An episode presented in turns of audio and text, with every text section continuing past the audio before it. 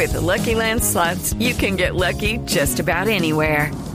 This is your captain speaking. Uh, we've got clear runway and the weather's fine, but we're just going to circle up here a while and uh, get lucky. No, no, nothing like that. It's just these cash prizes add up quick. So I suggest you sit back, keep your tray table upright, and start getting lucky. Play for free at LuckyLandSlots.com. Are you feeling lucky? No purchase necessary. Void where prohibited by law. 18 plus terms and conditions apply. See website for details. Hola, aquí Rodrigo del Oro Podcast. No, no traigo noticias sobre el recetario sonoro, por el momento. Lo que sí quería compartirles es el nuevo podcast que estrenamos esta semana, El Obituario. Déjenme preguntarles, ¿alguna vez han querido hacerle un obituario o una despedida digna a un objeto que perdieron, que se dañó, que un día no volvió a sus manos?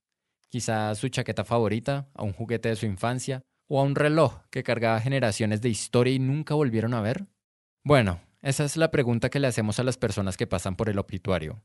Y todos los miércoles podrán escuchar esas historias, narradas en sus propias voces, de lo que vivieron junto a estos objetos y por qué significaron tanto. Gracias a la ayuda de la HJCK, aquí les traemos el primer episodio de nuestra nueva temporada. Andrea Yepes y yo, que produjimos el podcast, esperamos que de verdad lo disfruten. Y si quieren oír más episodios, estar pendientes del show, Búsquennos como Obituario en sus plataformas favoritas de podcast. No se arrepentirán. No siendo más. Bienvenidos al Obituario, remembranzas de objetos perdidos, pero no olvidados. Nuestra invitada hoy es Sara Trejos, la cofundadora de Sillón Estudios y una de las productoras de podcast más reconocidas de Colombia. Le dedica esta elegía a un objeto de su infancia que bien pudo haber puesto su voz en ese camino. Escuchen.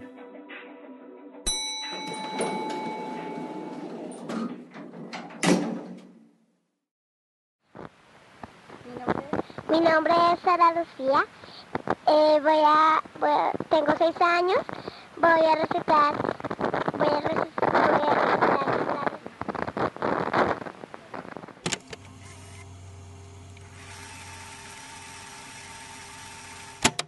Yo soy Sara Trejos, soy productora de podcast y profesora. Hago, hago muchas cosas. Hay muchas cosas a las que quisiera hacerles un obituario. Pienso, por ejemplo, en una muñeca que a veces pienso en ella de manera aleatoria, pero en esta ocasión quisiera hablar de mi primera grabadora, una grabadora Sony para niños. Creo que se llamaba grabadora First Class o, o My First Sony, algo así. Era una grabadora roja, grande, de botones grandotes para niños. Parecía una maletica, se podía llevar a todas partes. Era una grabadora que tenía el botón de play, de grabar, de adelantar. Tenía una casetera tamaño cassette normal. Tú ponías un cassette cualquiera y le dabas grabar. Y cuando te gustaba lo que había grabado, podías ir atrás y reproducir todo eso que había pasado. Y lo mejor, además de que ella ya en sí era muy bonita porque además tenía una pancita que era el parlante, tenía un micrófono. Era un micrófono rojo y amarillo. El cable era amarillo, me acuerdo mucho. No sé por qué me gustaba tanto que fuera un micrófono rojo, pero yo tenía esa grabadora todo el tiempo conmigo. Esta grabadora fue un juguete heredado de mi prima. Ella me dio los mejores regalos que yo tuve de chiquita. Y todos eran herencias de ella. Yo recibí mi grabadora a los seis años y mi grabadora me llegaba hasta las rodillas. O sea, imagínate una niña de más o menos un metro con una grabadora que le, que, que le ocupa el 20% del cuerpo. Y yo cargaba esa maletita como si fuera una caja de herramientas a todas partes. No era una grabadora cómoda de llevar a las fiestas familiares, pero ella viajaba conmigo. ¡Ay, qué disparate! ¿Quieren que les cuente? Se arrojó a la fuente. Sobre la ensalada recién Pues chiquita lo que hacía era aprenderme canciones y recitar poemas. Entonces yo me aprendía todos los poemas de Rafael Pombo y empezaba a recitarlos. Eran básicamente las pruebas de las, del colegio, cuando uno hacía izada de bandera que le tocaba aprenderse una poesía y presentarla frente a todo el salón. Eh, eso era lo que luego yo grababa porque si ya lo practiqué tanto lo tengo perfecto. Y luego obviamente estaba lleno de errores en la grabación, pero me gustaba fingir que no pasaba nada. Algo que sí me, me acuerdo mucho fue que una vez en una Navidad me regalaron un libro de geografía y tenía explicaciones que para mí eran muy largas sobre los continentes. Y yo al leer eso decía, wow, soy una lectora ávida. Y entonces me encerraba en el baño de la casa.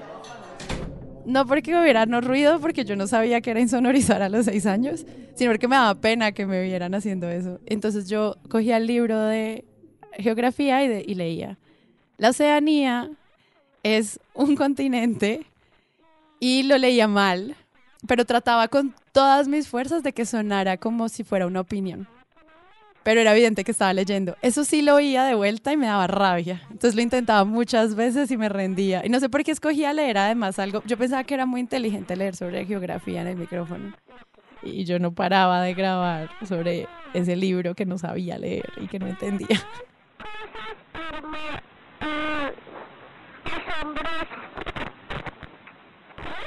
Es el que más me acuerdo. O sea, en el momento que cierro los ojos y pienso en la grabadora, visualizo como las paredes blancas y la ducha y yo sentada en el suelo y la grabadora sobre el sanitario y yo con el libro y el micrófono mal puesto y pegándole porque no, obviamente no sabía grabar. Me gustaba mucho pasar tiempo sola con la grabadora, la verdad. O sea, adolescente era un plan de amigos porque hacíamos películas y todo esto. Pero muy chiquita era una hija única con la grabadora. Eran infancias muy solitarias, pero al mismo tiempo muy llenas, porque todo el tiempo yo estaba hablando, nunca me quedaba callada, así estuviera completamente sola en la casa. Y la pasaba muy bien.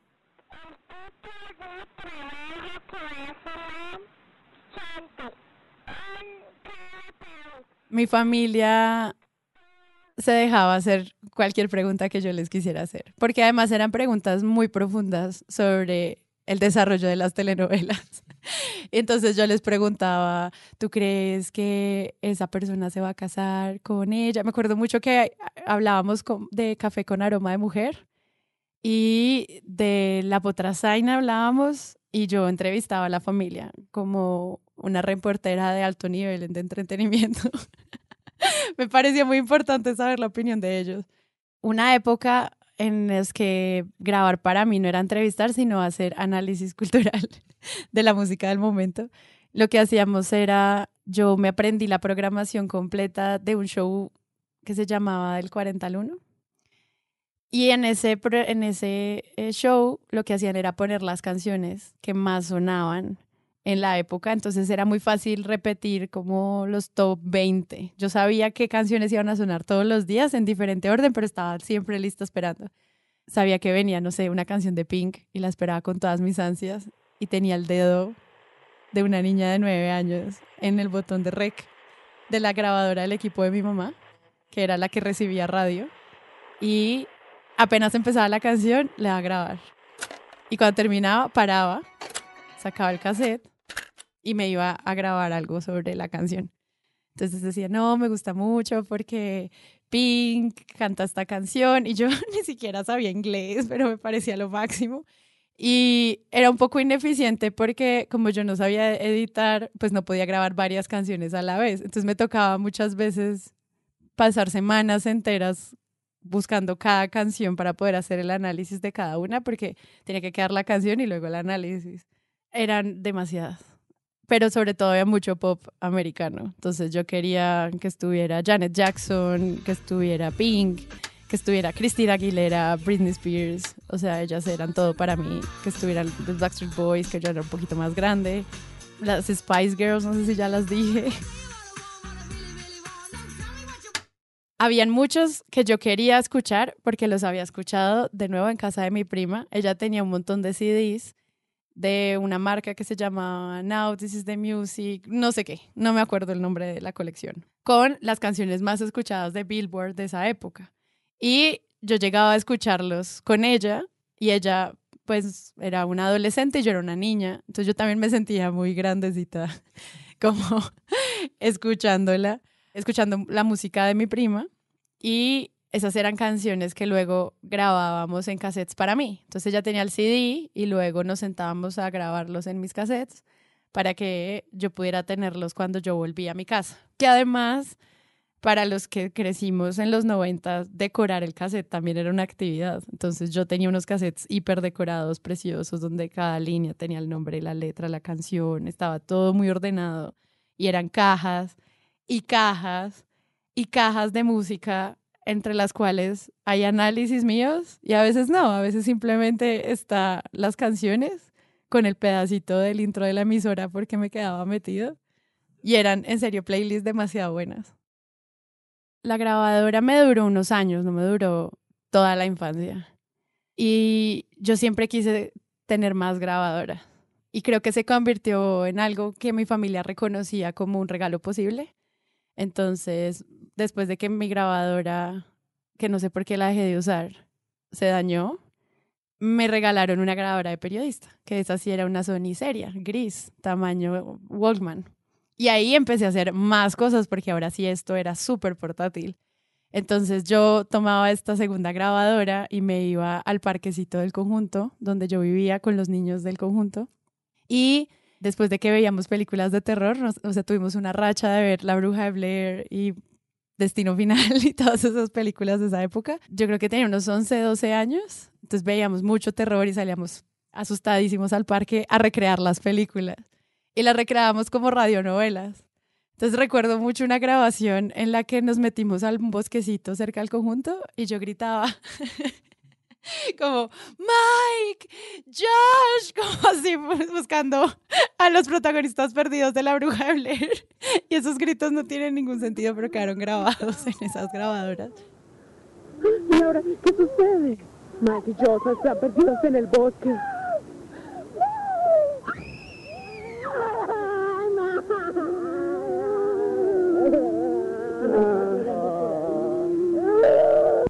Están perdidos. ¿Y qué fueron estos chillidos? Laura, Laura se está comiendo a los niños del pueblo. Estoy completamente segura que mi mamá no sabe que yo jugaba las historias de terror, porque me lo habría prohibido rotundamente, porque nosotros grabábamos estas películas de terror, pero simulábamos las motosierras y el desmembramiento y todo lo que está mal. o sea, como hacíamos bullies con nuestras voces de la motosierra y gritábamos el asesinato. O sea, hacer una radionovela de masacre en Texas no, puede ser como muy sana, que digamos. Me acuerdo tanto de una vez que hicimos la película que se llamaba Límite Vertical de unos alpinistas que terminan perdidos en la montaña y nosotros solo gritábamos, tiene una edema pulmonar. Todavía no sé por qué aprendí tan joven que era eso y que había que inyectarle adrenalina en los pulmones a la chica. Y yo aprendí eso gracias a la película, pero también a recrearlo con mis amiguitos. Cuando llegaba del parque, mi mamá me veía sudando y muy cansada y decía, ah, jugó básquetbol toda la tarde. Y pues... Nos despedimos hoy, no se pierda nuestro próximo episodio de Cuentos de Terror y algo más. Y no se pierdan nuestras interpretaciones musicales. Así que eso es todo por hoy. Nos vemos mañana. Chao.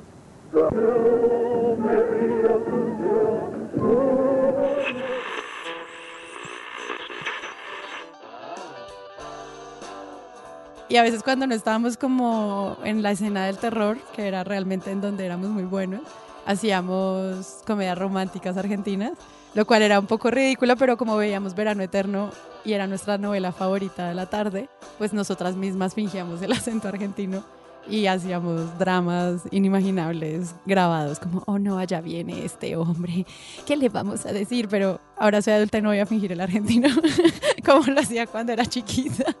Pero, pero era gran, eran grandes productos cinematográficos que grabábamos ya en la grabadora normal.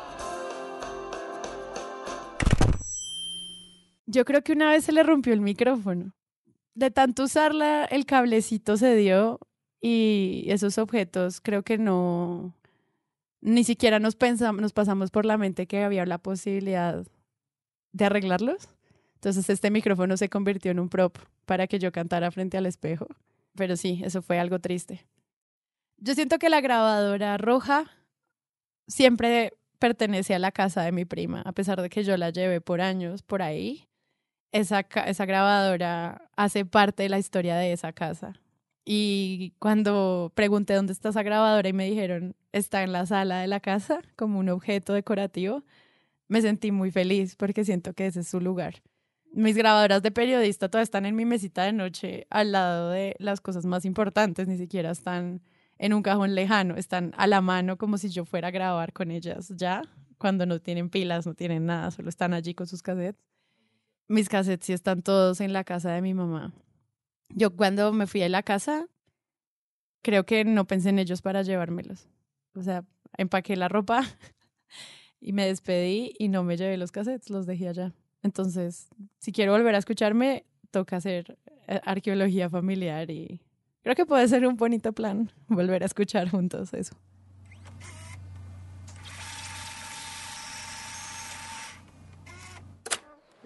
Ya.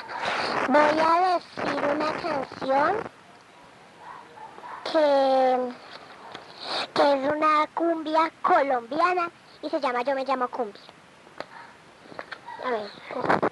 Yo me llamo cumbia, yo soy la reina por donde voy. No hay, no hay una cadera que se esté quieta donde yo estoy. Mi piel es morena como los cuerpos de mi tambor. Y mis hombros son un par de maracas que besa el sol. Y mis hombros son un par de maracas que besa el sol. No me ha dado cuenta de lo cercana que había estado a grabar cosas. Simplemente lo había olvidado. Creo que cuando entré a la universidad y me dediqué a hacer otras cosas, esa práctica se acabó. Yo no volví a grabar. Mis clases de radio eran pues en cabinas, muy normal. Y ya después de graduarme, yo estudié otra carrera, luego hice un posgrado. Tuve crisis existencial porque el país le dijo no a la paz. Dije nunca más voy a hacer periodismo en mi vida. Trabajé en una organización que no tenía nada que ver con comunicación. Estaba muy triste. Y un día alguien me dijo, ay, deberíamos hacer un podcast, o deberías hacer un podcast, o qué te parecen los podcasts. Lo que dije fue, voy a grabar a mis amigos. Y luego mis amigos me dijeron, no, graba tú también, que para mí no era obvio. O sea, para todos era como muy obvio que yo tenía que hablar. Para mí era muy obvio que no. Y cuando me puse a hablar, muerta de miedo, me di cuenta que era fácil.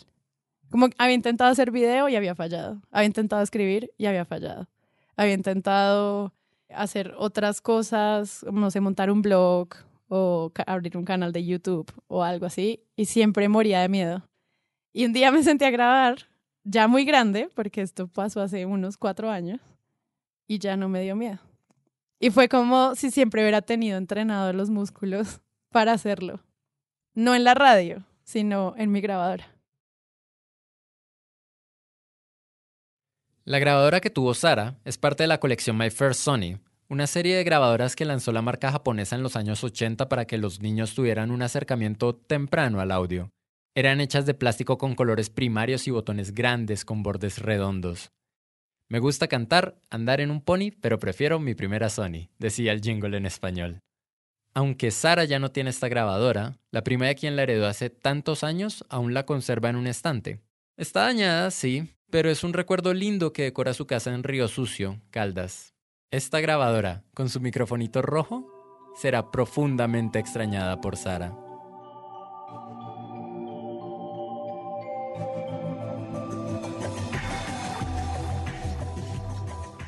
Esto fue El Obituario, remembranzas de objetos perdidos pero no olvidados, un show del Oro Podcast. El Obituario es producido por Rodrigo Rodríguez, o sea yo, y Andrea Yepes, y editado por Rodrigo Rodríguez. La investigación sobre los objetos es de Andrea Yepes.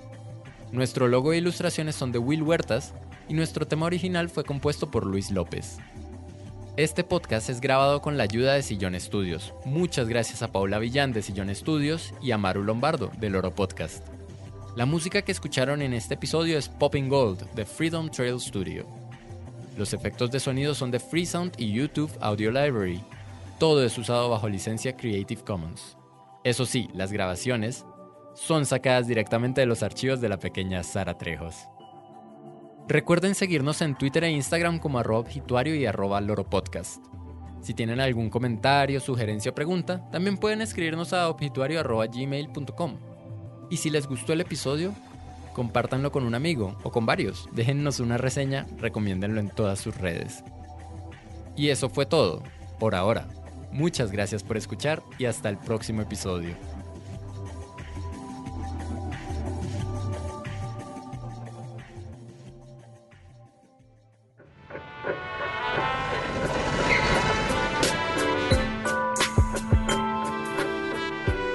Podcast.